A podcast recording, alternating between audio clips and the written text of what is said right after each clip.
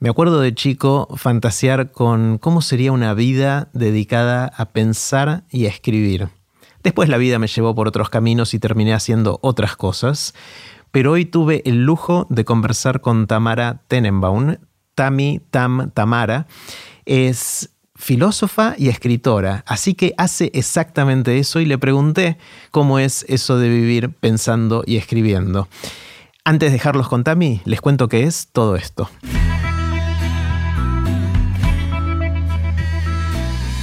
Esto es Aprender de Grandes, el podcast donde comparto lo que aprendo mientras intento aprender durante toda la vida y lo que converso con gente que admiro. Si te interesa seguir aprendiendo durante toda la vida, obviamente podés escuchar el podcast de Aprender de Grandes, pero también quizás te interese hacer alguno de los cursos que hacemos en Aprender de Grandes. Podés ver toda la información en aprenderdegrandes.com barra cursos. Puse los links de este episodio en aprenderdegrandes.com barra Tamara. Con ustedes, Tamara Tenenbaum. Hola, Tami. ¿Cómo estás? Muy bien, ¿vos? Bien. Voy a decirte Tamara, Tami y Tam. Y voy a pasar por todos lados. Perfecto. Bueno, espectacular. Tengo muchas ganas de tener esta conversación hace tiempo. sí. Eh, y eh, me encantaría, como te anticipé, empezar con una pregunta re grande y que la conversación tome vida propia y nos lleve a donde quiera llevarnos. Eh, y me encantaría saber qué aprendiste en esta vida dedicada a pensar y a escribir, ni más ni menos. ¿Qué aprendí? Em, yo tampoco sé tantas cosas igual, o sea, como que no pienso, no pienso mucho en las cosas que sé. En general pienso que, sé pocas cosas. Em, pienso que si algo aprendí, quizás esa a tener paciencia y darle tiempo a los procesos. Creo que eso es lo más importante que aprendí desde que soy más chica hasta ahora, que tampoco soy tan grande, quiero pensar, pero, pero pienso que el aprendizaje más, más grande que hice en los últimos 15 años, ponele, o sea, desde que más o menos estaba terminando el secundario hasta acá, digo, como lo que considero mi vida adulta es esa, como, como que, que los procesos tienen su tiempo y que mm, y que si las cosas no están saliendo ahora y que si yo me siento a escribir y no pasa nada, o me siento a hacer algo y no pasa nada, realmente no pasa nada y que pueden pasar días o meses en los que no hagas nada importante y después las cosas aparecen. ¿Y logras relajarte ahora con ese aprendizaje en, esos momentos? O? Sí, un poco sí. O sea, ya no, no, no tengo la obsesión de, de estar haciendo cosas todo el tiempo. Lo cual es raro decir porque la gente piensa que estoy haciendo cosas todo el tiempo, pero... Esa es la imagen que se ve desde afuera. Claro, por eso, eso, es lo que parece, que uno está haciendo cosas todo el tiempo, pero... Pero digamos, tengo días enteros que no... Que digo, ay, este día estuvo perdido. Justo ayer... ¿Ayer fue? En fin de semana me contaba un amigo que, tenía un amigo mexicano que tenía una, frase que, me parecía muy buena, que a las 2 de la tarde decía, vamos a tomar algo. La tarde está perdida, vamos a tomar algo. Como ya está, empezamos a tomar cerveza porque ya está. La, tarde el día está perdido, decía. Que a mí mil veces me pasa eso de que sean las 3, 4 de la tarde y decir, claro, no hice nada, el día ya está perdido, me voy a poner a ver una película. Em, y eso no me, no me molesta porque en general sé que llego con las cosas. Em, digamos, las fechas de entrega, en general las cumplo. También me di cuenta, esto es terrible decir, y está mal, pero que como que yo antes era más chica y entonces, bueno, tenía que estar pagando más derecho de piso por ciertas cosas, ¿no? Y ahora no están así. Entonces, si yo pido cinco días más, en general te los dan. Claro. Lo cual es terrible. Antes te daba miedo pedir cinco días más. Por supuesto, porque era, bueno, me van a echar, hay 150 personas que lo pueden hacer, que no soy yo. Ahora, por ahí la gente se encaprichó con que este laburo lo haga yo. Y entonces, digo, ¿hay una semana más? Y te dicen, sí. Que está perfecto, porque nadie está operando a corazón abierto, digo, ¿no? Entonces, eh, igual es terrible saber eso. Claro. Pero a la vez es respetuoso. Hay, dos cosas entonces ahí, si te escucho bien. Uno es esto de tener la paciencia y darle el tiempo a los procesos, que era lo que dijiste al principio. Y el otro es darte cuenta que sos dueña de tu propia vida en alguna dimensión, ¿no? Sí, por lo menos de, los tiempos del trabajo, mucho más de lo que yo pensaba. Por supuesto que hay procesos que son menos flexibles, ¿no? Em, en general depende sobre todo de cuán corporativo sea el entorno. Em, digamos, yo lo último que estuve haciendo fue escribir una serie. Y ahí sí, Amazon, qué sé yo, eso no. ahí son menos flexibles. Ahí no, no hay tu tía. Pero, pero de ahí para abajo, en general, la gente se organiza. Eso me parece. Me parece que además así tiene que ser, porque apurar un libro o apurar. Eh, no tiene mucho sentido apurar cosas que, que eso, que nadie está operando a corazón abierto y que mejor que queden bien que, que queden la semana anterior. Claro. Eh, me gustaría explorar otras áreas en las cuales aprendiste seguramente mucho. A mí me encanta, leí parte de lo que escribiste, cosas de ficción, cosas de no ficción, aunque la ficción no es tan ficción, o sea, tiene cosas de, está inspirada en la realidad, es casi, eh, estoy leyendo ahora tu último libro, que es una autobiografía o inspirada en tu vida, no sé cuánto de eso es verdad o no, eh, que me hizo reír mucho, como te comentaba antes de empezar a, grabar. ¿Qué aprendiste en el proceso de ya en el contenido de lo que haces, no tanto sobre eh, darle tiempo a las cosas, sino de ir creando las ideas que después plasmas en lo que escribís. Mm. No, en términos de contenido, cosas que sé. Es que yo pienso que en general en términos de contenido sé pocas cosas. O sea, siento que, que lo que aprendí, sobre todo en la facultad y en los primeros años de mi vida adulta, fue aprendí a leer cosas, digamos, como que sé que me tengo mucha confianza en decir, bueno, quiero escribir sobre esto, investigo este tema y sé que le encuentro la vuelta. No con todos los temas, pero sé que tengo las herramientas para hacer ciertas cosas. Digamos, si querés aprendí a, investigar, eso sé que lo sé hacer. Aprendí a preguntar, a escuchar, a, a googlear, a leer. Todo eso lo sé hacer, pero en términos de contenido, así como decir cosas que yo sé, me cuesta decirlo. De hecho, pienso que a toda la gente que viene de, filosofía, que es de donde vengo yo, nos cuesta un poco eso, como la sensación de que no sabemos grandes cosas, pero nos tenemos mucha confianza para hablar de cualquiera si nos dan dos horas. claro, está clarísimo. se trata de eso. Pero, pero en la forma en que lo dijiste sonaba más un, enfoque periodístico, ¿no? Investigo, escribo y mm. comunico.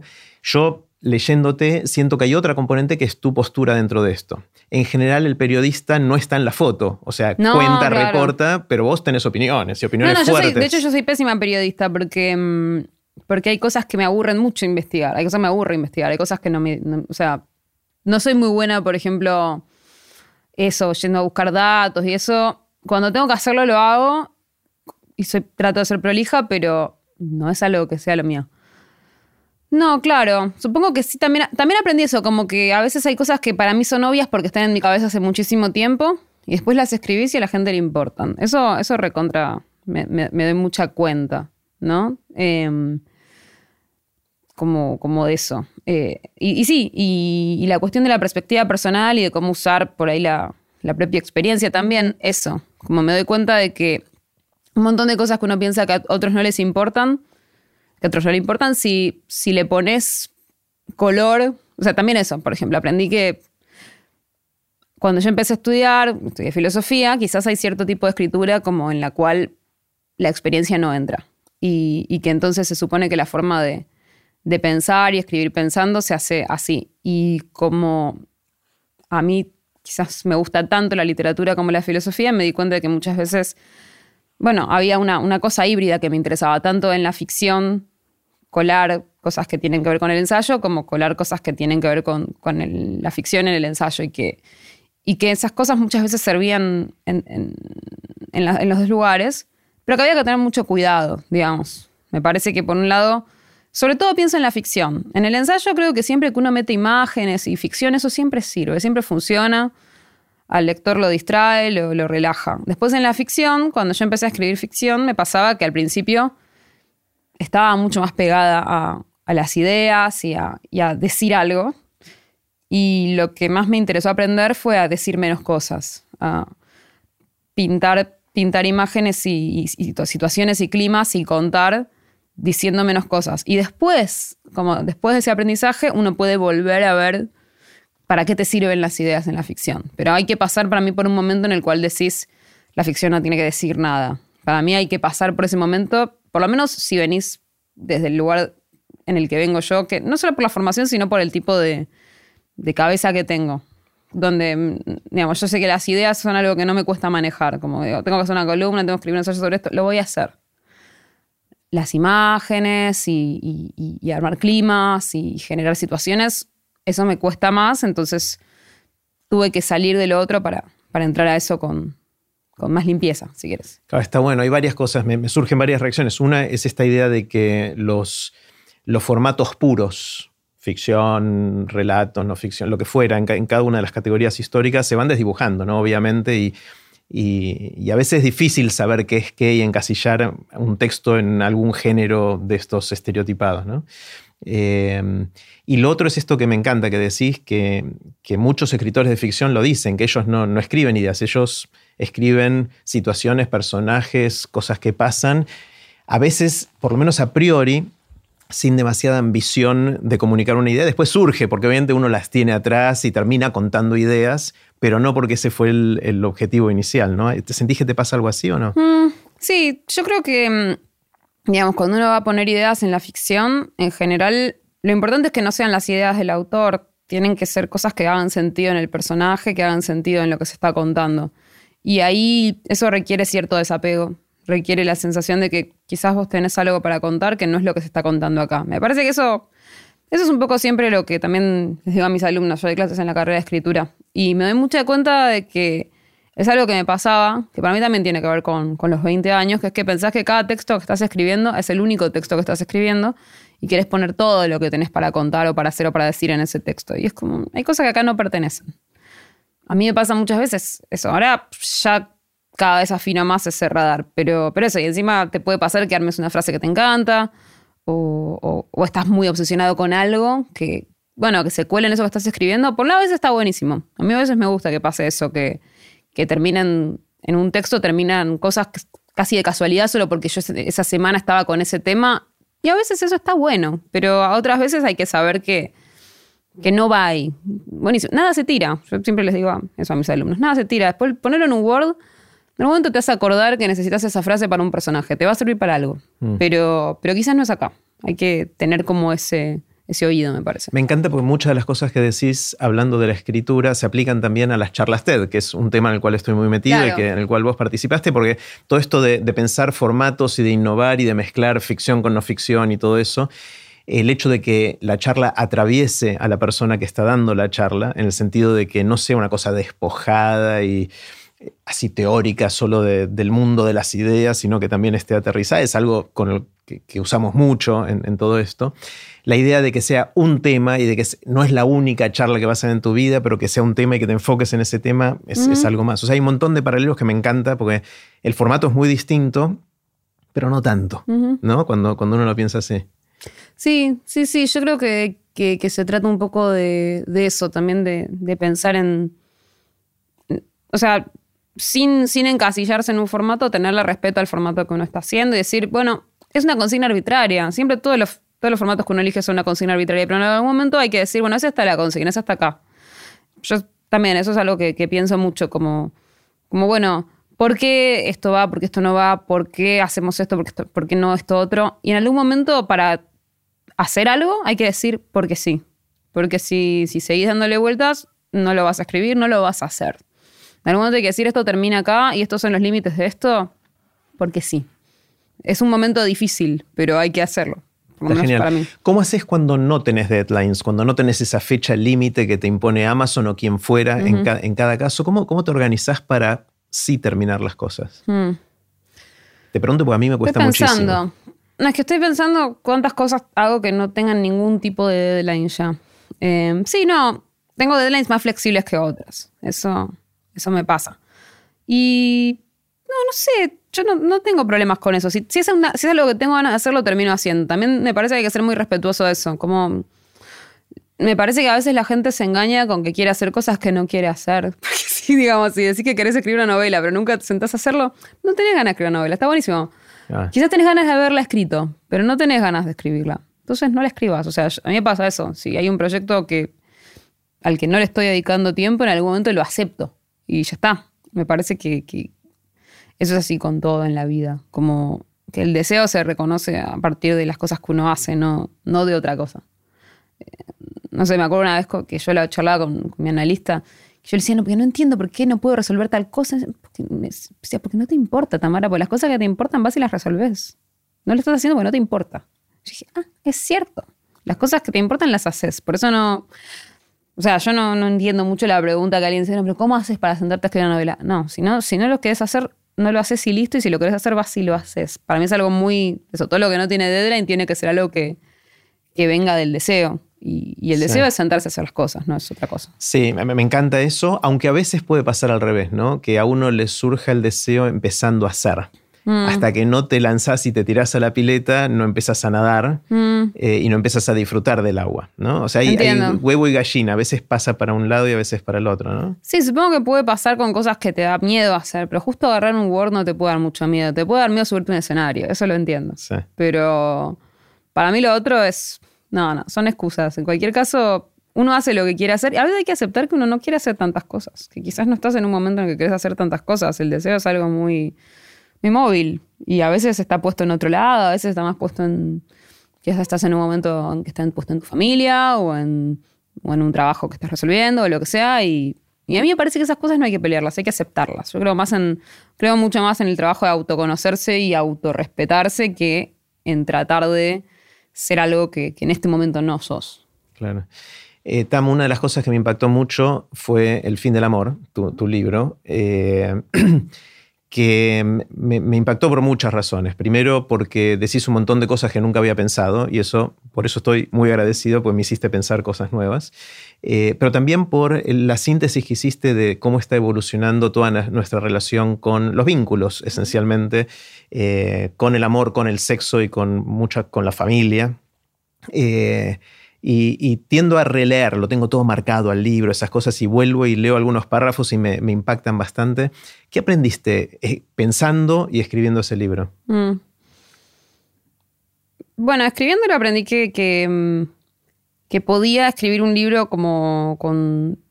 O sea, que podía hacer lo que quiero, en el sentido de que yo cuando empecé pensé que tenía que ser un libro mucho más eh, estricto en su formato, que, que- y- y cuando lo fui avanzando dije, bueno, en realidad hay que hacer los capítulos y pensar más o menos en un formato para cada uno.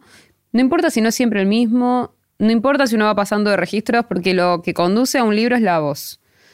Si vos organizás un tono, la gente te sigue. Eso lo pienso también para la ficción. Lo único que importa es organizar un tono. No una voz en el sentido de un narrador, ¿eh? eso no importa. Puede, o sea, el narrador puede estar o no estar más presente, no importa. Lo que tiene que haber es un tono. Si hay un tono, el lector te sigue. ¿Qué es un tono? Muy difícil de definir eso, pero esa es la palabra. Un tono es eso que hace que vos quieras seguir hacia adelante. que, que vos decís, este libro pasa por todos lados, pero es el mismo libro. Eso es lo que se puede hacer. Por eso es imposible explicar, pero Es pero es, lo que te lleva hacia te adelante. Claro. Es, un- es una musiquita, te lleva hacia adelante. Lo único que hay que organizar para mí es eso. Y, y si es así, la gente te sigue, aunque tengas un capítulo entero que son todos datos, otro capítulo que no tiene un solo dato, y la gente se organiza, te sigue. Eso es lo, lo que aprendí escribiendo ese libro. Después, las cosas que leí son cosas que fui leyendo durante muchos años, incluso antes de pensar que quería escribir un libro. Y que además son cosas que van a ir cambiando y, y que probablemente muchas de ellas ya no sean ciertas y en dos años van a ser menos ciertas. Entonces también no hay que estar apegado a, a ese tipo de cosas porque justamente si uno está escribiendo sobre el presente siempre está escribiendo sobre algo que se está terminando. Pero. Pero sí aprendí eso, que, que se podía escribir libros de la forma que uno quiera mientras sostengas un tono. Claro. Desde el punto de vista del contenido, eh, para los que todavía no leyeron el libro, ¿cuál- ¿cuáles dirías que son las ideas más fuertes que te quedaron, que fueron decantando de lo que escribiste ahí? Mm. No, yo creo que más que ideas hay algunas corrientes que para mí son importantes ahí, como un, un par de consignas. Em, la primera es como romper con cierta cosa medio nostálgica, que me parece que estaba siempre dando vueltas en la época, que es la idea de que los vínculos antes eran mejores y ahora la gente está peor. Eso es una idea que tiene muchísima gente. Yo tengo en general una teoría que es que lo que pasa es que la gente tuvo infancias muy felices y vidas muy fáciles. Entonces después empiezan con la nostalgia. o sea, me parece que la gente que se encontró con la dificultad por primera vez a los 20 o 30 años, eh, en general tiene, tiene un temperamento nostálgico. Yo no. Entonces, eh, a mí me pasa al revés, mi vida es cada vez mejor. Entonces, eh, como que en ese sentido tengo una ventaja comparativa. Y, y creo que hay una cosa de época ahí con la nostalgia. Antes los abuelos eh, duraban, no sé qué. O sea, me parece que lo más importante es o sea, dejar de pensar en esos términos y por otro lado tampoco subirse a una cosa, al optimismo que también es como que es muy gracioso porque vivimos en una época donde tenés esas dos cosas, ¿no? La idea del optimismo absoluto de, no, en realidad el mundo no se está terminando, el calentamiento global no es cierto, eh, las máquinas van a salvarnos de todo. O sea, hay una corriente sosteniendo eso, ¿no? Las máquinas y el mercado van a salvarnos de todos los males. y hay una corriente sosteniendo el mundo antes era mucho mejor. Ninguna de las dos cosas es cierta. ni el futuro va a ser bueno por sí mismo si no lo hacemos mejor, ni el pasado era gran cosa, porque la mayoría de la gente que habla así de sus abuelos no podía vivir en un matrimonio como el de sus abuelos ni 15 minutos. Entonces, eh, me parece que lo, primero que aprendí fue, bueno, hay que encontrar una actitud más lógica y más abierta hacia el, hacia el presente que, la que las que están circulando. Y, o sea, esa para mí es la idea más fuerte del libro, o por lo menos para mí la que, la que más me interesa. Y, mm, es interesante porque no, no, no me quedó a mí eso como idea. Es buenísimo que un libro pueda tener tantas lecturas distintas, ¿no? Sí. sí, para mí es como más el mood detrás del libro, eso es lo que más me, me importaba que, que Quizás es el tono. El tono. Puede ser que es parte. Sí, es un poco el tono, tal cual. Y si pienso en alguna otra. No, pienso en eso, en esta idea de, de, de, la apertura hacia, hacia lo que hay, lo que no hay. Y, y también, sí, cierto también algo que, quizás es parte del tono, que tiene que ver con que, bueno, nadie, nadie la tiene muy clara, no hay la posibilidad de construir un saber sobre los vínculos. O sea, a mí por eso no me gusta em, ni decir cómo son, ni cómo dejan de ser, como... Por eso soy una, soy una pésima entrevistada en ese sentido, porque siempre me preguntan cosas y yo digo, no sé.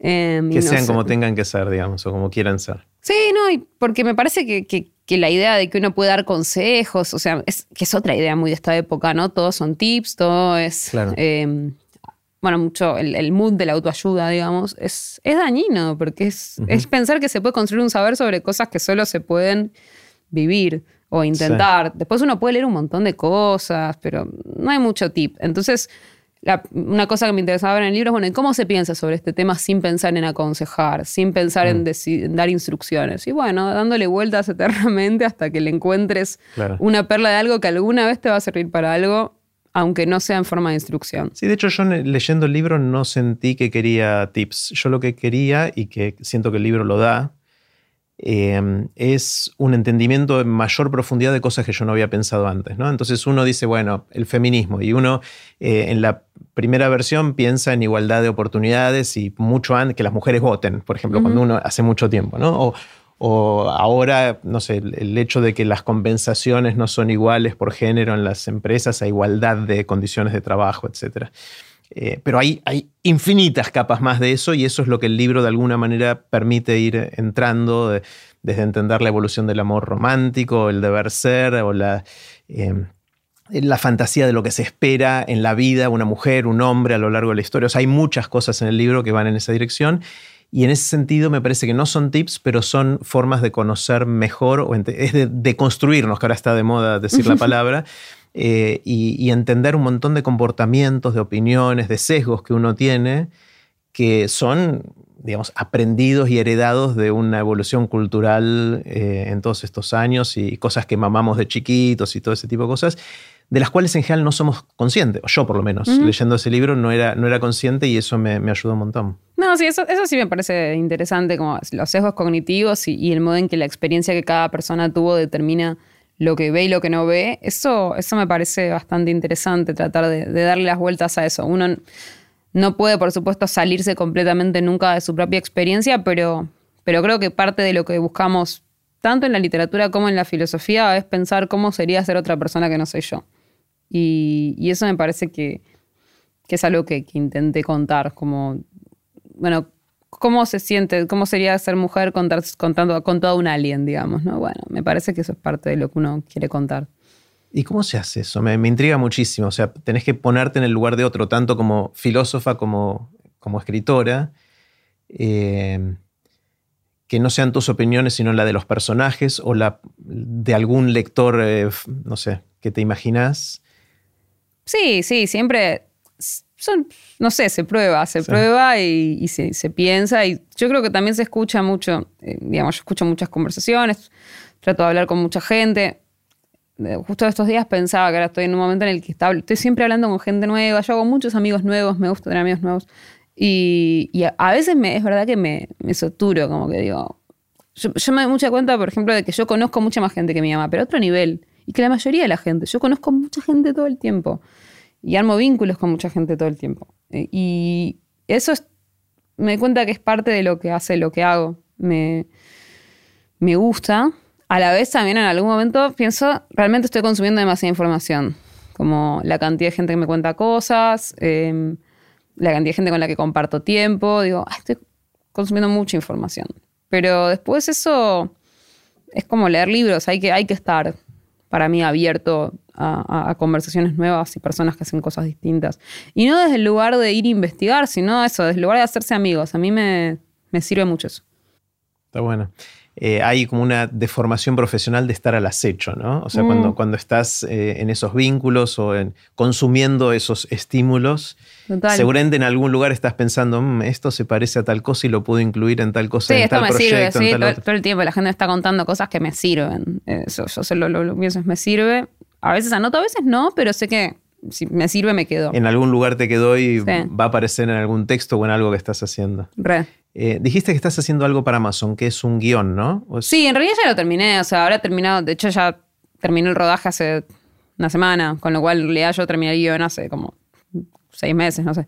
Pero, pero sí hicimos una serie como un poco basada en el fin del amor, así que terminamos con ¿Es eso. una un serie de no ficción o es una serie No, es una serie de ficción. Ah, mira. Sí, sí.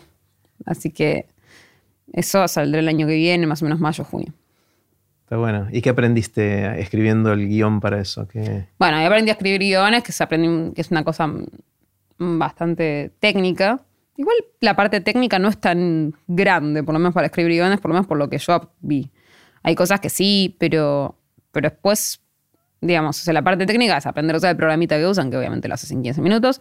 Y, después sí hay cosas que, que fui aprendiendo cuando ya empezó el rodaje o cuando empezó la preproducción, de bueno, eh, esta secuencia que la escribimos hay que pensarla un poco más para que cuando le llegue a los directores la, la entiendan, porque como que a veces pones tal entra, tal sale y después no te diste cuenta de que, pero ¿por dónde? ¿Dó- Y, y cuando llegas a la locación es, bueno, esto va a haber que cambiarlo. eh, o sea, pero eso, eso es, yo creo que no, no digo que es la parte menos importante, pero sí que eso no hace, eso se hace, finalmente alguien lo va a hacer. Como que una producción gigantesca, si, pero de los casos, si vos no lo hiciste, el director te va a decir esto no se puede hacer y listo. Claro, yo sospecho que en el caso del fin del amor, que es un texto que nació como ensayo y ahora se transforma en una ficción medio novelada, si querés, eh, hay un salto también de construir tensión narrativa, ¿no? Sí, De- sí, es escribir un. como escribir la novela, de cero, una- decidir sí. cuál va a ser el conflicto acá. Y sí, sí, sí, es medio escribir una novela de cero. Hay un poco de eso. O sea, tenés los temas, tenés algunos personajes, pero después es. hay que inventar todo lo demás. Así que en realidad es casi como escribir de cero. Es, es como dramaturgia, o sea, estás escribiendo una obra de teatro más o menos. Sí, es como alguna- escribir una obra de teatro. Es distinto igual, porque. O sea, eso, una obra de teatro. O sea, yo escribí una obra de teatro. Y en una obra de teatro, el proceso incluye mucha menos gente. Sos vos, es tu obra Sos y vos, no, después está el director, todo, pero digamos, como mucho hay eso, directores, actores, pero no hay 100 personas, hay 10. Eh, estos son 100 personas. Entonces, 100 personas. Yo nunca en entendí por qué hay tanta gente. Yo tampoco, pero el otro día fue la fiesta de fin de rodaje y éramos 150 solo con la gente del rodaje, nadie tenía más uno. Qué locura. Yo sé, ¿quién tanta gente? No sé. Pero no, es muchísima gente, obvio. Eh, y, de hecho ya la foto de fin de rodaje, el fotógrafo la tuvo que hacer una escalera porque no entraba. Eh, sí, es muchísima gente, pero porque te vas dando cuenta de la cantidad de cosas que hacen falta, ¿no? Como, no sé, me pasaba como que, por ejemplo, yo puse una referencia en un momento que la protagonista está en un lugar, en una biblioteca, y que salga en plano un libro de Philip Roth que se llama Cuando ella era buena. Porque me gustaba el título. Y, mm, y un día de pronto escucho que me, llegan un mail, en realidad no escucho, me leo un mail en el que me dicen, estamos hablando con la gente de Philip Roth para ver los derechos. Yo, pensaba como, no es tan importante. Si piensan que esto va a ser caro o complejo, sáquenlo, pero, pero eso me lo enseñó mi, mi co-guionista con la que escribimos el, libro, o sea, los, los guiones del fin del amor, Erika Halvorsen, que me dijo, las cosas que vos escribís, la gente después se las toma en serio en un guion. Digamos, se lo dan a producción, producción ve esto y dice, ok, empiezan a llamar a la gente de Philip Roth. O sea, como, pero... O sea, para poder filmar el título de un libro, tenés, Tenés que pedir los tener. derechos. Qué loco eso, no sabía. No, y ahora está. El tema de los derechos con la plataforma está tremendo. Porque, por ejemplo, también nos pasó que hay que taparle los tatuajes a todos los actores, a menos que tengas los derechos del tatuador. A menos que el tatuador te firme un release, tenés que ta- taparlo. Claro, O sea, pues es una obra de arte. sí, Claro. tiene propiedad intelectual. An- antes no se hacía así. Ahora esto, esto tiene mucho que ver con las plataformas y sus eh, paranoias legales, digamos. Porque imagínate un tatuador haciendo juicio, pero andás a ver, no importa. por las dudas ellos se tienen que cubrir. Y entonces también eso son horas de producción tapando tatuaje, porque además en Argentina se estila que los actores tengan tatuajes. En otros lugares no tanto. Acá Aparte, no me, imagino, no me imagino al actor o a la actriz pensando en que hacerse ese tatuaje, que quizás si lo hizo hace 10 años, le podía traer un problema filmando algo 10 años después, ¿no? Yo creo que antes no se estilaba tanto que los actores estuvieran tatuados, porque un tatuaje efectivamente es mucha información. De hecho, las bailarinas que yo conozco, por ejemplo, no se tatúan, o se tatúan poco, las, bailarinas clásicas sobre todo. Pero, pero ahora me digo que en Argentina, por lo menos, de hecho, nos pasó que la directora de los primeros capítulos de la serie es española y se sorprendía. No puedo creer los tatuados que están todos estos actores. Nosotros no nos tatuamos porque después es mucha info. Claro. No todos los personajes merecen un tatuaje o lo, lo- lo necesitan. Pero bueno, igual ahora te lo tapan en un segundo, ¿eh? no pasa nada. Con maquillaje o con... Con maquillaje, sí, sí. Sí, sí, sí, sí. Está buenísimo. Eh, ¿En qué andas ahora? ¿Qué, qué estás pensando, escribiendo? Ujú. Em, a ver, ahora, ahora y mismo bueno, tengo que cerrar un montón de prólogos que me pidieron para libros. O sea, esto en las próximas semanas. ya te están llegando esos pedidos y eso te Es ocupa mucho tiempo. Eso me ocupa tiempo. Pero son cosas que me gustan, no me molesta hacerlas. Pero prólogos, capítulos, cositas, tengo que hacer como. Tengo que cerrar muchas cosas chicas antes de que termine el año. Así que me digo que no sé cuántas cosas más grandes voy a encarar. Em, y, y después, em, el año que viene voy a estrenar otra obra de teatro. Y como es parte de un díptico, tengo que. O sea, yo decidí que es parte de un díptico, una decisión absurda de mía. Eh, tengo que escribir la segunda en algún momento. Yo antes pensaba que estaba más apurada con eso, ahora parece que no, porque como vamos a estrenar la primera en septiembre, no hay apuro. Así que, pero, pero lo tengo, eso es lo que tengo en la cabeza. ¿Y qué más? No, y después eso, hasta fin de año voy a estar más bien cerrando cosas chiquitas, ya estamos en noviembre. Eh, no, no vale la pena abrir un proceso grande, por lo menos para mí eh, ahora, porque además ahora el 28 de noviembre, que ya me voy a la Feria de Guadalajara y entonces aprovecho y me quedo en México dando un par de vueltas, así que no, no. Hasta ahora, o sea, fin de año para mí es cerrar, cerrar, cerrar y, y en enero veo si, si eso, si encaro esa obra de teatro o eso seguro y, y algún otro guion. Eh, me parece que libro creo que el año que viene no voy a sacar, como que ya saqué varios libros seguidos y, y no, no tengo uno así como que diga necesito escribirlo ahora. Tengo una idea, pero la quiero hacer después de las horas de teatro, así que la voy a esperar. Tam, ¿cómo te impactó la pandemia? Em, bueno, ¿en qué sentido? En tu vida, que mirando para atrás pasaron un par de años de, de estar, Mm. de vivir distinto como Obvio. vivíamos antes. Sí. em, bueno, yo me separé. Eso supongo que, viste, no es solo la pandemia, nadie se separó solo por la pandemia, pero eso en parte supongo que tiene que ver con el asunto. Igual estuvo todo bien, qué sé yo, pero bueno, eso, eso fue como lo más, lo más grosso que me pasó. Y después mi trabajo no se vio tan impactado, la verdad. Sí, obviamente estábamos con el tema de la serie y el, el rodaje fue como un bardo eh, y, y muchas cosas que queríamos hacer no se pueden hacer, digamos. O sea, la verdad que al final pudimos hacer bastante, pero exteriores se redujo mucho, eh, como un montón de cosas ahí. Pero después yo no, mm, no me volví fóbica, no me volví nada de eso. Yo, o sea, mi, mi psiqui se mantuvo bastante afuera de todo el asunto. Como no, no entré en esa, por suerte. No, no. Y tampoco. No, no le pasé tan mal, tampoco me deprimí para nada. Creo que porque muchas de las cosas que me gusta hacer a mí se pueden hacer sola en tu casa. Entonces, en ese sentido, creo que es un. Hasta incluso ayudó. Porque podías quedarte sin culpa de estar adentro porque la pandemia lo Sí, requería. totalmente. De hecho, me pasa ahora que, que digamos que se abrió todo de vuelta y siento que no tengo tiempo para nada, como, pero porque estoy saliendo todo el tiempo y, y qué sé yo, y digo, bueno, la verdad que me vendría bien un lockdown de dos meses eh, para organizarme. Claro, sí, sí, sí. Pero la verdad que no, me- no me quejo, o sea, creo que como yo tenía mi, mi economía bastante asegurada, eh, no, que lo, lo más, lo más grosso para mí. Yo, o sea, sí me pasó que, bueno, como yo vengo de, de Puan, de Puan y tengo muchos amigos que, que son docentes y tienen economías un poco más precarias, eso sí me golpeó bastante. O sea, Bueno, CISPUAN es la Facultad de Ciencias Sociales. De- de Eh, Para los que no conocen qué es Sí, PUAN, sí. pero el- sí. Sí, y, y muchos de mis amigos estaban en la lona, ayudé todo lo que pude y, y- eso sí me, o sea, lo que más me, me- angustió fue creo que la destrucción económica que, implicó y eso, mucha gente de mi edad que todavía no está inserta profesionalmente, está en situaciones muy precarias y, y en trabajos muy flexibles y que, que, fueron desapareciendo o bajando también. Muchos amigos míos que trabajan en teatro, que también estuvo completamente muerto. Yo creo que eso fue lo que más me impactó, o sea, sobre todo mis amigos que estaban en situaciones más precarias, ayudar todo lo que pude y saber que igual no podés hacer mucho. Entonces eso, eso fue lo que más me, me, me dolió a mí de todo el asunto. Ujú. Tam, quiero hacerte preguntas cortitas. Las preguntas son cortitas. Vos tomate, obviamente, todo el tiempo que quieras para, para responder. Eh, la primera es la del viaje en el tiempo. Suponete que una amiga o un amigo tuyo finalmente inventa la máquina del tiempo que te permite ir a donde quieras y a cuando quieras. Y te dice, para estrenarla te voy a dejar que hagas un viaje. Uno solo. Podés Sí. ir a donde quieras y a cuando quieras. Estás un tiempito ahí y después volvés al aquí y a la hora. ¿Irías al futuro o al pasado? No, al pasado. ¿Al pasado? Sí, el futuro, qué sé yo, no me intriga tanto. Me intriga mucho más cómo era vivir en otra época. Mira, ¿y a, y a qué época irías? ¿O a qué lugar? Mm. Y a distintos lugares del siglo XX, creo, los 60, los años 20, los 30, las guerras. Siento que todo esto es... O sea, siento que el siglo XX es, es enorme, no, no, es inabarcable. Creo que, o sea, de hecho me da, me da bastante pena haberme perdido tanto. O sea, ya, ya solamente hablando con gente un poco más grande que yo, 50, 60, pienso, ya me perdí un montón de cosas. Claro, pero estás, sos protagonista de otras que Ojalá. quizás ellos no, no lleguen a vivir. Eh, está buenísimo. Los 60 que en Estados Unidos, seguramente.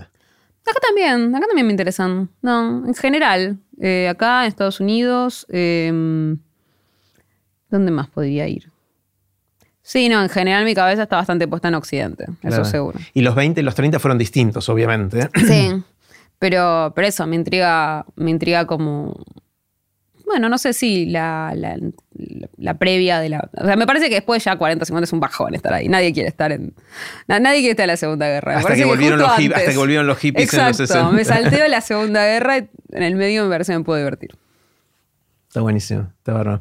Eh, ¿Qué sentís que te hubiera gustado saber cuando estabas empezando hace algunos años que no sabías, pero hoy sí sabes? Que nada es tan grave. nada es tan grave. Se parece a lo que decías al principio, ¿no? Sí. De darte el tiempo y dejar que las cosas fluyan y... No, pero claro, pero en un, en un sentido más amplio incluso. Ponele que realmente no le pegas a la deadline y te echan, no es tan grave. En general no te... Hasta quizás te hacen juega. un favor. Sí, tu vida no se juega en esas cosas chiquitas, se juega en, en lo más grande y en las posibilidades que tenés y en, y en otro montón de cosas. O sea, digamos, también si venís de un, de un background de clase media como yo, en la lona nunca quedás. Entonces también saber eso. No, ni en el peor de los casos, si no la re que te pegás, no pasa nada tampoco. Como, como eso, nada es tan grave como parece a los 20 años, me parece. Está bueno, está bueno. Eh, a los 20 sentías esa presión o esa... No sé si se sentía esa presión, pero sí, sentís que todo tiene otro tamaño, ¿no? Pasa lo mismo con, como con los novios, con todo. Todo tiene otro, otra escala. Creo que, que después...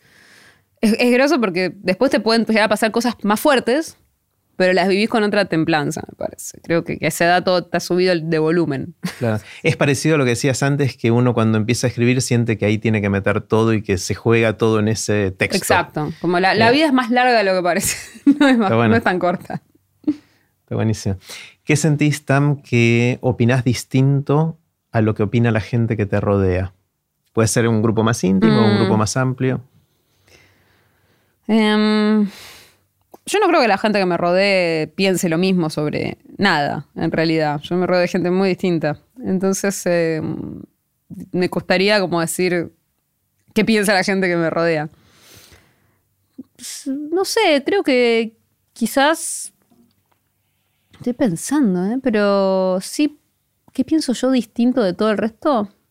Bueno, eso, yo tengo cierta cosa eh, que pienso que, que el presente que estamos viviendo es una época interesante y creo que mucha gente no piensa eso. Yo pienso que estamos viviendo una época que es interesante y que, que tiene cosas para decir, que tiene cosas para sumar.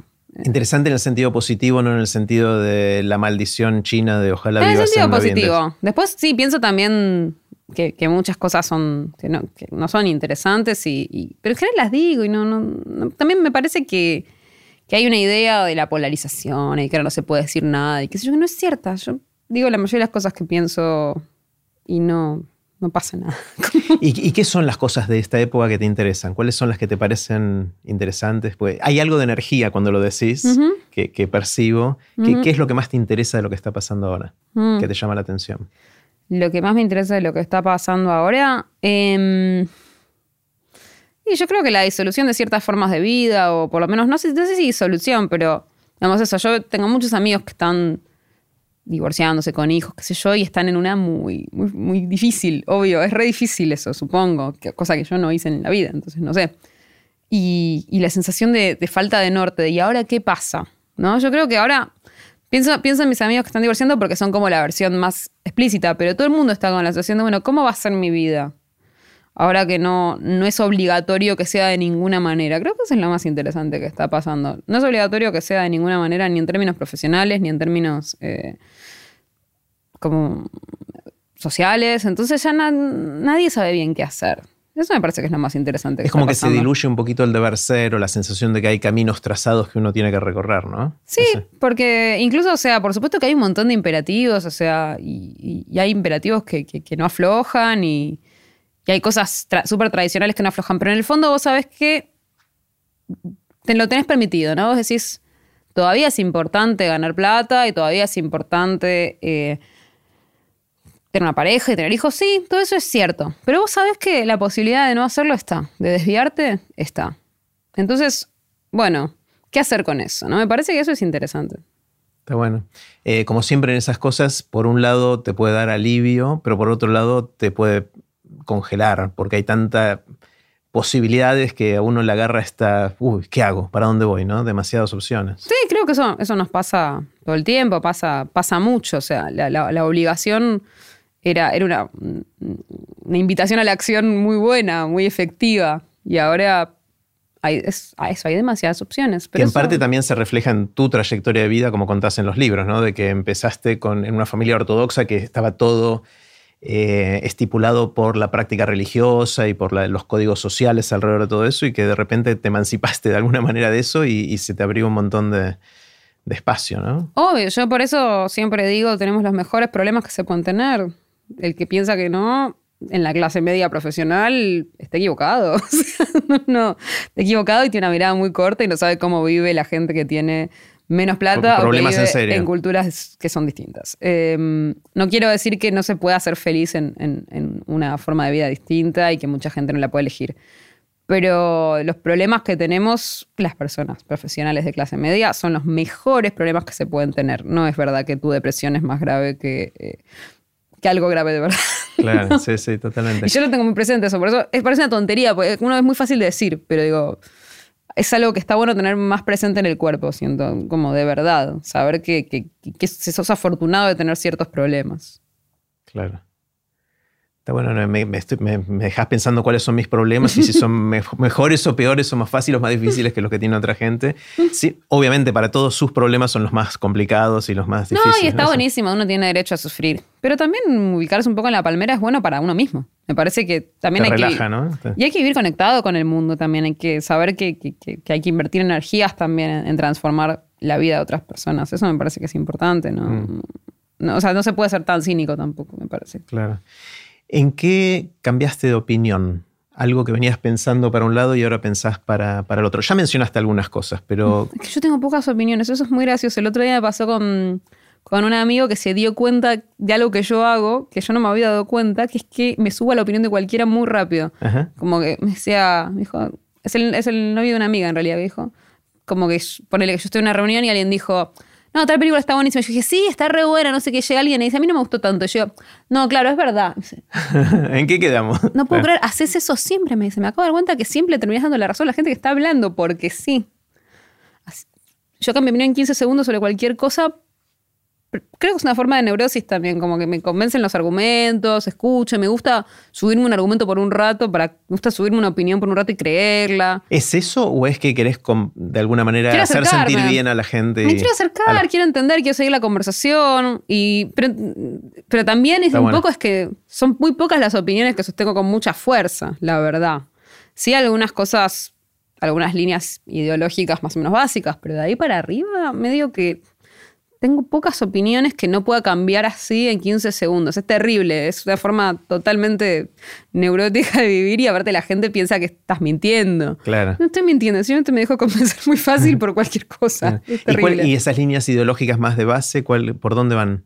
Eh, bueno, creo que vivimos en un mundo muy desigual y que hacemos realmente muy poco para cambiarlo. Eh, eso me parece terrible. Eh, como la cantidad de esfuerzo que dedicamos a, a- a que la vida de las personas que viven mal sea mejor es mínima.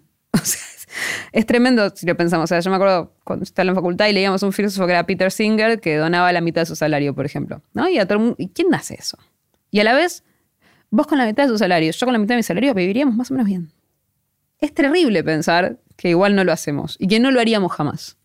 Que, o sea, vos decís, wow, me acabo de comprar un par de zapatos de 15 mil pesos, que 15 mil pesos a una persona le podrían cambiar la vida, y a- para mí son otro par de zapatos. O sea, yo sé que es una estupidez lo que estoy diciendo, pero a la vez es un poco tremendo que digamos así. Y que tengamos más o menos aceptado que podemos vivir así. No- yo, lo vivo con mucha neurosis, trato de hacer lo que puedo, tanto en, términos políticos como en términos de donar platas, que sé que hay gente que está a favor, gente que está en contra, yo trato de hacerlo, pero eh, es algo que me parece tremendo, el nivel de desigualdad con el que convivimos haciendo como que no existe. Eso me parece muy fuerte. Mm. ¿Qué te asombra? ¿Qué te sorprende? ¿Qué son esas cosas que ves y decís, wow? No, a mí me sorprende cualquier cosa y no me sorprende nada. Sí, no, no tengo muchas expectativas sobre nada, entonces, ni, o sea, todo me sorprende y a la vez nada me sorprende mucho. Claro. Eh, ¿En qué crees que no podés probar? ¿Qué significa eso? Eh, uno a veces tiene creencias que se basan en experiencia empírica o cosas que uno hace que ratifican esas, esas creencias que tiene. Y a veces uno tiene unas creencias más Ah. eh, atávicas, si querés, o más eh, profundas que uno cree porque sí. Hmm. Bueno, es eso. Yo en general creo, bueno, las cosas se organizan, van a salir bien. Eso tiendo a pensar, bueno, nos vamos a organizar. Y eso en general es incomprobable. Pero Está buena. O sea, hay, hay como una creencia ahí de que las cosas Las cosas suceden y decantan. de alguna manera estás muy mal. Y decantan bien, decantan bien Claro, para el lado sí. positivo. Hay algo ahí que pienso, ¿no? Estás muy mal, vas a estar mejor. ¿Cuándo? ¿En 20 años? Tal vez. O sea, estuviste 20 años deprimido, terrible. Pero vas a estar mejor en algún momento. Está, lo buena. pienso. No, está buenísimo, está buenísimo. ¿Tenés alguna habilidad inútil? Algo que seas buena eh, para No, hacer y que no sirva para nada. No, la verdad que no. No, no, soy, aparte soy una persona muy torpe, no tengo muchas habilidades. Y todas las que se me ocurren sirven para algo. ¿Qué es una habilidad que no sirve para nada? Bueno, obviamente, al final cuando uno empieza a escarbar para algo te sirve, ¿no? Sí, todo sirve para algo. Em, no, pasa mucho tiempo en internet y, y- y soy muy buena en internet. en Sos buena sentido. buscando, decidiendo buena que sí, que buscando, no. que sí, que no. También.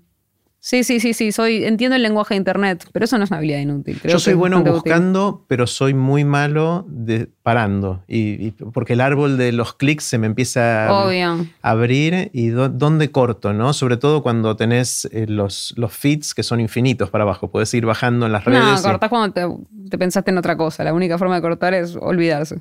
Claro. ¿Y te pasa cuando estás bajando que te empieza a agarrar un nudito en la panza y decís, no debería estar haciendo esto o no? Sí, obvio, en algún momento pienso pensar qué manera de perder el tiempo. Y es una pérdida de tiempo. Obvio, hay que bajarse de ahí. No, no hay que estar ahí todo el tiempo. Pero al mismo tiempo es fuente de un montón de cosas que después terminás escribiendo, produciendo. Sí, obvio. Como todo. Claro. Sí, yo eso no lo tengo resuelto. Me genera felicidad y casi una sensación de, mm, de ser insaciable por la cantidad de cosas que podemos acceder con un clic, digamos. Sí, sí. Pero al mismo tiempo me agarra vacío, angustia obvio. de que, de que estoy consumiendo mucho y no produciendo o no haciendo algo con todo eso que consumo, ¿no? No, y además es un tipo de consumo, para mí el problema es que es un tipo de consumo un poco estupidizante, como que después mm, te das cuenta de que te cuesta sentarte ver una película sin agarrar el teléfono. Eso me parece es complicado, cuando, Claro. cuando te das cuenta de que te formatea el cerebro de una forma que no está buena. Claro. A mí me pasa eso que, que decís de las pelis, comparando la experiencia de ir al cine, que lo hice durante muchísimos años, toda mi vida, Claro. y ahora sentarme a ver una, una peli o una serie en, Sí. en las plataformas, que siempre me levanto, claro, Sí. me levanto algo, al baño, a buscar agua, uy, me acordé de no sé qué, tengo que mandar un mensajito rápido a alguien. eh, y la experiencia es totalmente distinta. Cuando eso es autoinfligido, porque uno podría decir, empieza la película, durante las próximas dos horas no me muevo. Sí, yo creo que es un aprendizaje que hay que tratar de recuperar porque es obvio que no hace bien al cerebro esto, este- ese nivel de estímulo y esa, esa necesidad de un estímulo que cambie cada 15 minutos. Eso no, no, es- no es bueno, o sea, limita tus posibilidades más de lo que las amplía. Entonces me parece que sí, es algo en lo que hay que... Claro. Yo trato de tener cuidado. Eh, ¿Te cuesta lidiar con el multitasking o no? No, no me cuesta lidiar con el multitasking, pero me parece que hay que bajarse ahí. Mm. Eso, me parece que, que- que el cerebro no está hecho para eso. No, no es cierto. Claro. O sea, porque, porque te das cuenta que perdés muy rápido la capacidad de concentrarte en una sola cosa. O sea, la capacidad de concentrarse en muchas está buenísima, pero no- si, si es tu, único, tu única capacidad, hay muchas cosas que no vas a poder hacer nunca. Entonces, mejor bajarse de ahí. Está buenísimo. ¿Cómo haces para aprender cosas nuevas? Suponete que te metes en un nuevo proyecto y decidís, querés, tenés que aprender algo nuevo que no conocías. ¿Por dónde empezás? Eh, sí, googleo, hablo con gente que sabe. Googleás, ponés, busca, buscas Lo la palabra. googlear siempre. Sí, sí, sí, Sí. sí, sí. Sí, porque me parece que si voy a querer tener conversaciones sobre el tema, por ejemplo, lo primero que tengo que hacer es tener el vocabulario para hacer las preguntas correctas. Entonces, para eso googleo. Y googleás y terminás en videos, en textos, No, en texto, audios. odio mirar videos. Odio video. No entiendo cómo ahora se impuso esta idea de aprender cosas con videos, me parece absurdo.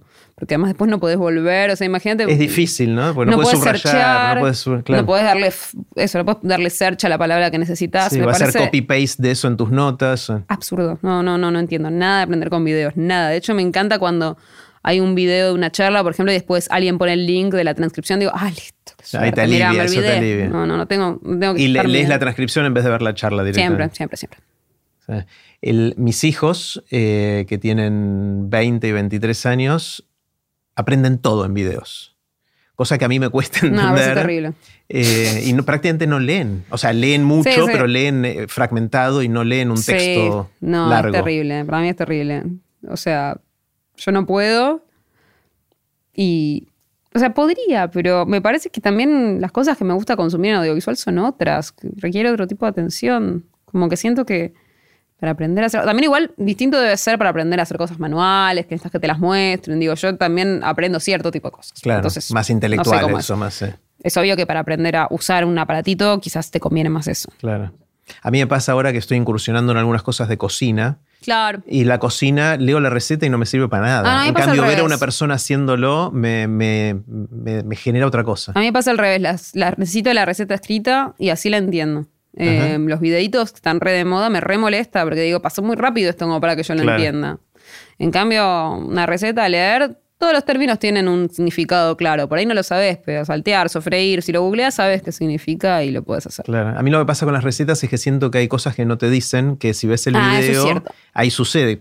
¿Cómo es el gesto para revolver cierta cosa? Eso digamos, es cierto y eso es muy de no saber cocinar. Yo porque ahora aprendí hace un tiempo, hace varios años que cocino. Entonces como que hay, ahí te das cuenta que hay un montón de conocimiento no dicho, de cosas que vos sabés que no te las dice la receta. La típica receta de la abuela, ¿no? Que tiene los secretos en cómo lo hacía, ¿no? Claro, En- En pero, el amor que pero le aparte ponía. como intuiciones que uno no tiene. A mí me pasaba cuando era chica. Mi mamá una vez me dejó cuidando un locro. Y, mm, y como me que- encanta la imagen, cuidando un locro. Sí, cuidando un locro. Y cuando llegó estaba todo quemado, pero porque yo lo estaba mirando, pero ella me dijo, pero no le agregaste líquido. Y cuidarlo implicaba que había que ir agregándole agua. Cosa que hoy lo podría intuir porque obviamente se va, se va a quemar si no Claro. le agregas líquido. Pero no me lo dijo. Entonces no lo entendí. Eh, pero ahora es ese tipo de cosa que ahora sí sé. Está genial. ¿Cuáles son los libros o lecturas en general que más te impactaron en la vida? Mm. Si miraras para atrás y dijeran, esta- dijeras estos dos o tres libros, lecturas son las que hicieron que yo sea hoy como soy. No, muchísimas cosas, no sabría decir. Yo leía muchas cosas cuando era chica. Em, o sea, leí muchas novelas inglesas y todas esas novelas de Jane Austen, de las hermanas Bronte, todo eso me, me impactó mucho.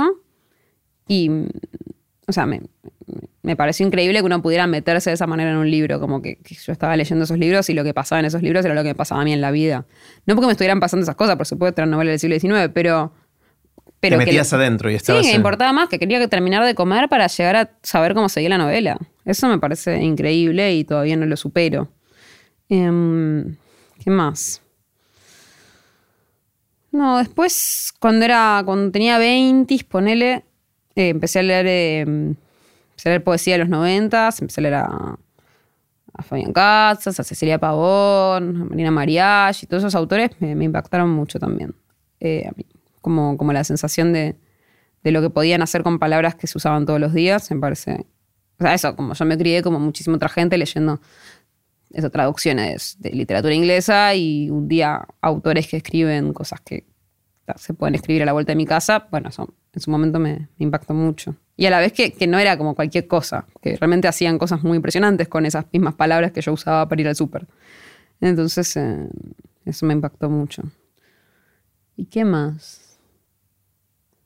Y no, supongo que en algún momento cuando leí el segundo sexo también en la facultad me impactó muchísimo, como la sensación de que ese libro todavía, todavía dice cosas que son difíciles de decir hoy. Eh, como la sensación de que alguien estaba hablando de una experiencia que, que- que todos teníamos todos los días en términos radicalmente distintos. Eso me, me pareció muy fuerte. también. ¿El segundo sexo de quién es? De Simón de Beauvoir. Eso lo recuerdo como pensar, wow, no puedo creer lo que está diciendo, que, que es lo que yo veo todos los días y, ¿Y es nadie ensayo, lo es dijo. ensayo eso? Sí, Ensayo. es filosofía. Ah. sí, sí. Porque hasta ahora venías hablando de ficción Sí. y ahora pasaste a... ¿Y qué, qué otros? Porque obviamente estudiaste un montón, leíste un montón de, de- de no ficción, aparte de Simón de Beauvoir. ¿Qué, qué otras cosas te, te impactaron? Em, ¿Qué más recuerdo? No, bueno, creo que, que, que, que a ver, de- de- a todos nos, nos, nos impactaron muchas cosas de filosofía política que, que- estaban buenísimas, o sea, qué sé yo. O sea, cosas que tuviste que leer para la facu, o sea, que eran parte de tu formación formal. Sí, no, no necesariamente las tenía que leer. O sea, cuando yo iba a la facultad teníamos el hábito, por lo menos en filosofía, no sé si en otras carreras, de armar grupos de estudio en los que leíamos con compañeros las cosas que no entraban en los programas. Nos juntábamos, yo en un momento tuve uno muy bueno, que era el grupo de los sábados, nos juntábamos los sábados a la mañana en la facultad y sábados a las 11. y, mm, y íbamos eligiendo nosotros los textos que íbamos a leer ese año.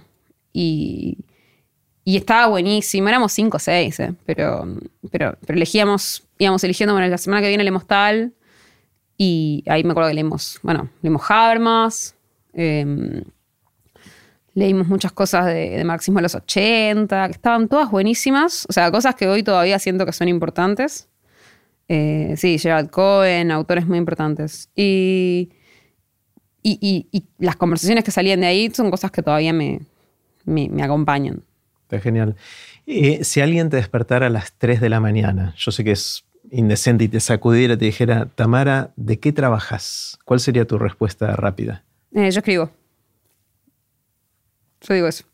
Sos escritora. No, yo O digo que yo escribo. escribo. ¿no? Todavía no te pones el título de escritora. vos. Todavía, puedo decir que soy escritora, no me molesta, no me parece que sea un gran título, digo, porque trabajo de eso. Pero como escribo muchas cosas, eh, a veces escribo columnas, a veces escribo guiones, a veces escribo libros, digo, bueno, qué sé yo, prefiero decir que escribo.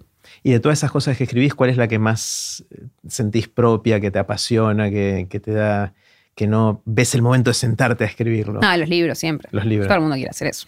¿Quién no? Claro, bueno, no sé. Ah, todo el mundo quiere hacer eso. Pero, pero es lo más difícil también.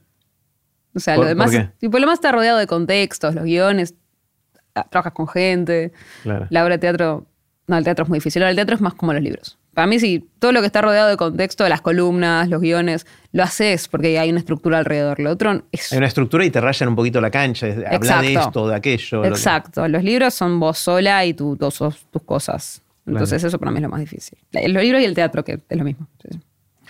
Imagínate, Tam, que, esperemos que no, pero imagínate que viene un cataclismo, ¿no? Un cataclismo que borra todo el conocimiento acumulado de la humanidad. Terrible, terrible. Y a vos te dan la oportunidad, más bien la responsabilidad, de escribir un parrafito muy cortito en el cual puedas condensar lo que para vos es más importante del conocimiento acumulado que tenemos hasta ahora para preservar para esas próximas generaciones post-cataclismo. Ujú. Eh, ¿qué, qué les dirías? ¿Qué- no, qué- no, no, no, no tengo ninguna chance de responder a esa ¿Es pregunta. demasiada responsabilidad o...?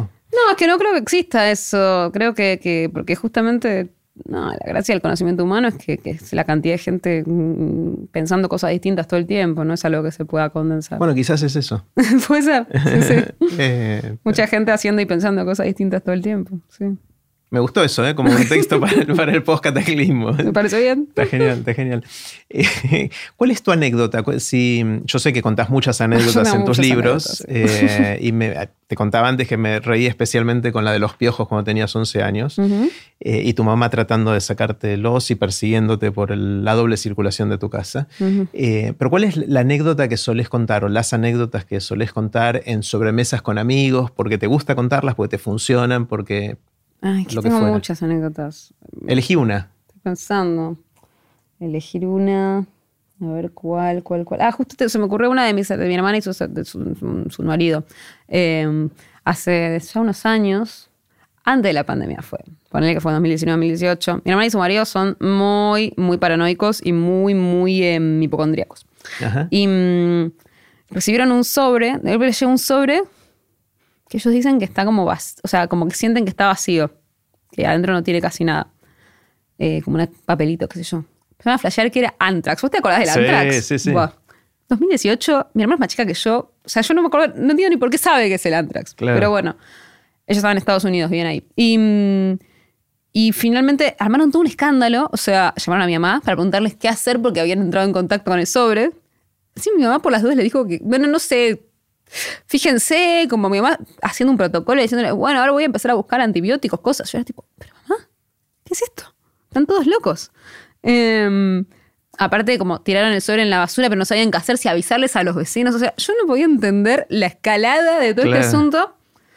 Ellos angustiadísimos, bueno, pasa dos, tres semanas, la hermana de mi cuñado, o sea, la hermana del marido de mi hermana, escribe y dice, che, ¿llegaron los aritos que pedí? Le habían tirado los aritos pensando que eran radioactivos. No, no, yo no podía creer. O sea, Claro. no, no. Y la vergüenza que les daba, o sea, confesarle que tiraron los aritos. Aparte, digo, se lo tuviste que decir. Le dijiste, tiramos tus aritos porque pensamos que eran antrax. Claro. O sea, ya piensa que sos una psiquiátrica. Pero bueno, esa es una que la cuento. la, la escalera de inferencias. O sea, eso hacemos muchísimo en nuestras vidas con todos, ¿no? Vos ves algo y ya estás maquinándote de la cantidad de cosas que pueden ser. Es que son temperamentos también, porque yo me doy cuenta que, así como yo te digo, mi, mi modo de vida es nada es tan grave, el de mi hermana es todo lo contrario, ¿viste? Yo, jamás, a mí me puede llegar Antrax, que lo voy a abrir, voy a decir, ah, mira, o sea, y después alguien, me avisa, pero era Antrax, yo, bueno, no pa- ¿qué, qué puede pasar? O sea, son temperamentos también, pero, pero sí, el de mi hermana no, no conoce límites. Está buenísimo. ¿Cómo sentís que nació la pasión por lo que haces? Sobre todo por escribir, que es como te, te definís. ¿De, dónde viene eso? ¿Por, por qué te gusta escribir? ¿Sabes? No, o sea, siento que porque es algo que, que sé que puedo hacer y eso me, me da mucha felicidad. Como, yo, eso, yo no sé hacer muchas cosas. Podés hacer en el sentido de que sabes hacerlo, no que te dejan hacerlo o que No, tenés la no, que, que, oportunidad. claro, que, que sé que lo puedo hacer, que sé que tengo la, la- la La habilidad, de hacerlo. Mal o bien, no importa, pero sé que lo puedo hacer. Yo soy profundamente inútil a otro nivel con otras cosas. O sea, pensando en, bueno, o sea, como lo que te conté del locro. eh, pero tengo muchas historias así en las cuales, o por ejemplo, me pasó hace poco, estaba en un hotel y mm, pedí una cerveza, porque estaba con una tarjeta corporativa, por supuesto, imagínate si no ves una cerveza de room Me service, encantó ¿quién la sos? lógica. O sea, me pedí una cerveza porque estaba con la Porque tarjeta. estaba de- con alguien, sí, obvio. y, mm, y me la trae, me dice, bueno, te la traigo con, un abrela- con, con el abridor.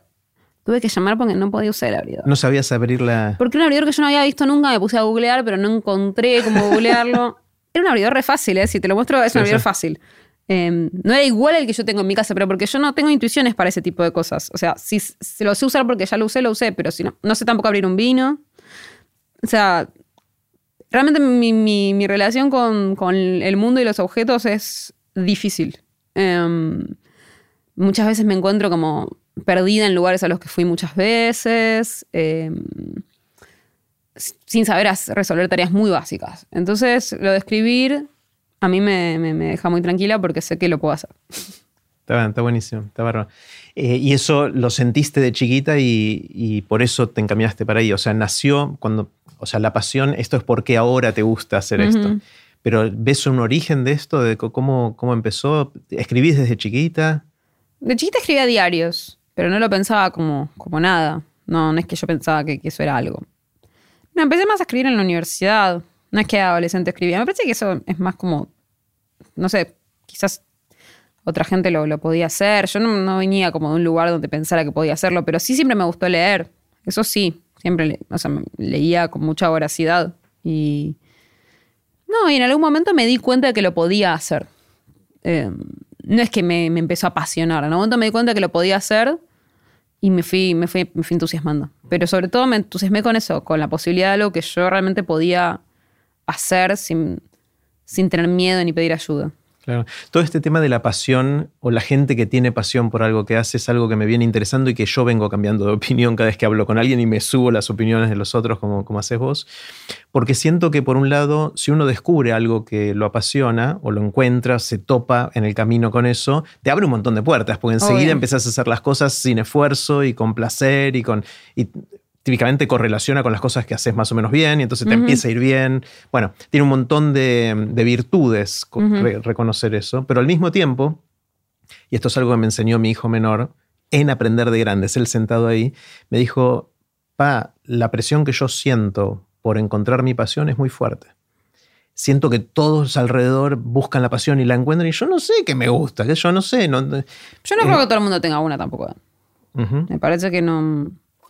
O sea, esa cosa medio vocación céntrica eh, de ahora, de los- sobre todo eso, con la que se crían los adolescentes, pienso. En- digo, toda la vida hubo un montón de gente que tenía un trabajo que no era su pasión y que su vida, lo más importante de su vida pasaba por sus vínculos, sus amigos, sus otras cosas, su ocio y, y, y no pensábamos que eso estaba mal. Entonces me parece que sobre todo los hijos de profesionales y qué sé yo tienen mucha presión por ese lado. Eh, y quizás no todos tienen una pasión. O, o tu pasión puede ser jugar al fútbol y como no sos Messi, igual nunca vas a vivir de eso, así que, bueno, hay que encontrarla por otro lado. Eh, yo primero pienso eso, no todo el mundo tiene, tiene una. Y, y después también, obvio que tiene problemas eso. Yo lo charlaba también cuando, cuando me separé, lo hablaba con... En ese momento lo hablaba con... Estábamos empezando a preparar la, la obra de teatro que hicimos este año con, con Mil Ortiz Berea y lo hablaba bastante con ella. Y, mm, porque me acuerdo de la primera vez que, que la vi a Viole leer el texto. Y que, aparte fue muy gracioso porque lloró la primera vez que lo leyó directamente. Lloró en el final, lloró la primera vez que yo, yo dije, ¿pero cómo hace? Me dice, no, es que no lo puedo evitar. O sea, como no, no es que. Porque muchas veces los actores tienen que empujarse para llorar, pero a veces ella me dice, a veces es al revés. A veces no lo puedes evitar. Y, y yo la veía leer y yo, le, yo me estaba separando y yo le decía, ¿sabes lo que pasa? ¿Sabes cuál es mi problema? Que no hay nada mejor que esto.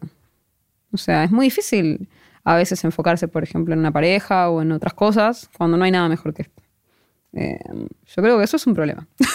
o sea, eso puede ser un problema. Está buenísimo. Yo, yo venía pensando, mi línea de pensamiento previo, previa era pensar, está bueno encontrar la pasión, entonces ver cómo ayudar a otra gente para que encuentre la pasión. Pero después cuando mi hijo me dijo esto otro, dije, uy, pará, no, por ahí lo que hay que ayudar es a que la gente se relaje, haga cosas y vaya viendo, ¿no? Y por ahí surge, por ahí no surge y está todo bien. Sí, obvio. Me parece que es como. También me parece que se trata a veces de armar una idea de, de- de vocación y de carrera muy influida por cierto tipo de profesiones creativas, ¿no? Y no todo el mundo tiene que vivir así. Para nada. No, no es ningún imperativo ni hace una vida más valiosa. Me contabas antes que enseñás a escribir, o sea que el, el- ¿cómo se llama la en la materia? carrera de artes de la escritura, de la UNA. Y es, el nombre de la materia, ¿cómo es? Eh, la materia se llama crónica. Escriben crónicas. Crónicas. ¿Y qué- cómo se enseña a escribir? ¿Cómo, cómo es el, el proceso? Yo quiero escribir y no sé, ¿qué hago? ¿Por dónde empiezo? No, no sé, yo hago lo que sé hacer, que es que, mm, o sea, yo lo que hago con mis alumnos es, en general, las primeras clases, traigo crónicas que a mí me gustan y les muestro por qué me gustan. ¿Y son crónicas periodísticas o cosas más- literarias. literarias? O sea, Y- ficción en tono crónica. Sí. Y, y eso, o sea, les, les explico, les, muestro los trucos que a mí me gustan, después ya les doy la consigna y que se sienten a hacerlo y, y y trabajar sobre el material que ellos traen. No, no sé, eso es lo que encuentro yo. Me parece que Es aprender como un a escribir- taller, es- Sí. se aprende haciendo. es- Y, y- y leyendo.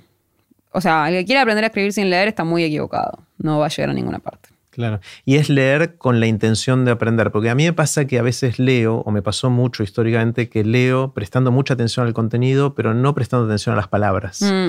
eh, y a las construcciones y a, y a los truquitos, Sí, digamos. tal cual. O sea, yo creo que mm, está bueno. Me parece que igual leer siempre hay que leer solamente pensando en el placer. La literatura siempre hay que leerla solo pensando en, en que querés seguir hacia adelante. Pero, pero sí, si estoy en clase, aprovecho para mostrarles, para darles otras herramientas para mirar y, y- y eso, y encontrar placer también en, en ver cómo están construidas las cosas. Eso también es un placer. Oh, Mirá lo que hizo con esto. Como, como, como ver a alguien que, que juega muy bien al fútbol. Digo, como a- admirarse el virtuosismo de un escritor. Como Claro. yo les enseño, trato de a- enseñarles eso. Igual creo que, que hace falta ese otro registro. A mí me pasa, por ejemplo, que comentando con amigos una película, me dicen, no, esta película está buenísima, la, la fotografía, la actuación. Yo ni me fijo en eso. Yo siento algo de la película. Me gustó, no me gustó, me divirtió, me angustió, lo que fuera en cada caso. la gente versea mucho. Después a pedirles que precisen que les gustó la actuación, a ver qué vocabulario tienen para hacerlo, ¿no? Después nadie sabe qué es eso.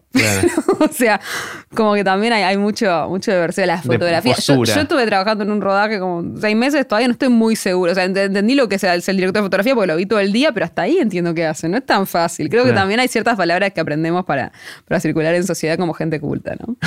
me gusta eso, me gusta. Bueno, también me encantó, me encantó conversar. Eh, aprendí bastante. Me alegra. Eh, y finalmente tuvimos esta conversación, así que gracias. A vos. Un placer. Y así terminó la conversación que tuvimos con Tamara Tenenbaum. Puse los links relevantes en aprenderdegrandes.com barra Tamara. Espero que la hayan disfrutado tanto como yo.